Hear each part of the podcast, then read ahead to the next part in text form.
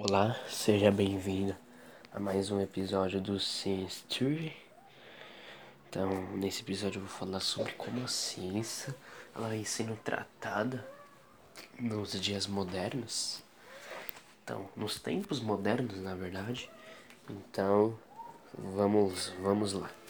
Então, infelizmente, por por simplesmente desprezo ou por outra razão as pessoas não estão dando valor à ciência, à credibilidade científica, ao método científico, acho que principalmente por conta da falta de valorização e valorizarem suas próprias crenças.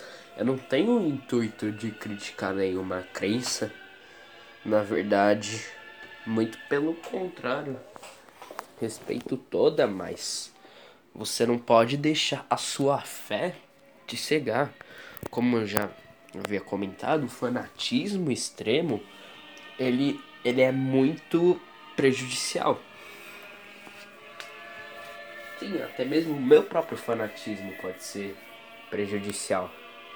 Entende?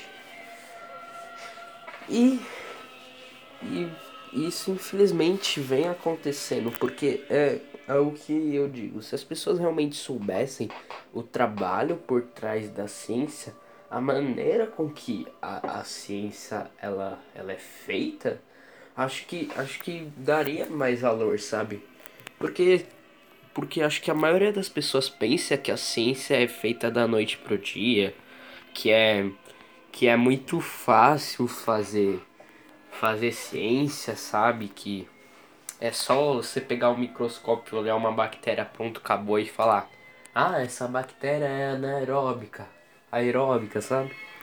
Então, isso, isso infelizmente é ruim e eu tô tentando mudar isso para mostrar não que a ciência ela realmente é importante porque é, é como se fosse um guia para a humanidade, utilizando uma analogia.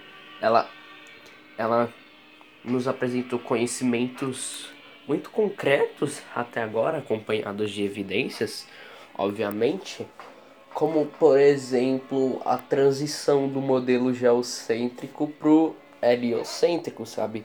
A ciência ela fornece um conhecimento seguro e e realista do mundo à nossa volta. Acho que é isso que eu tinha para falar por hoje. Muito obrigado por ouvir e até a próxima.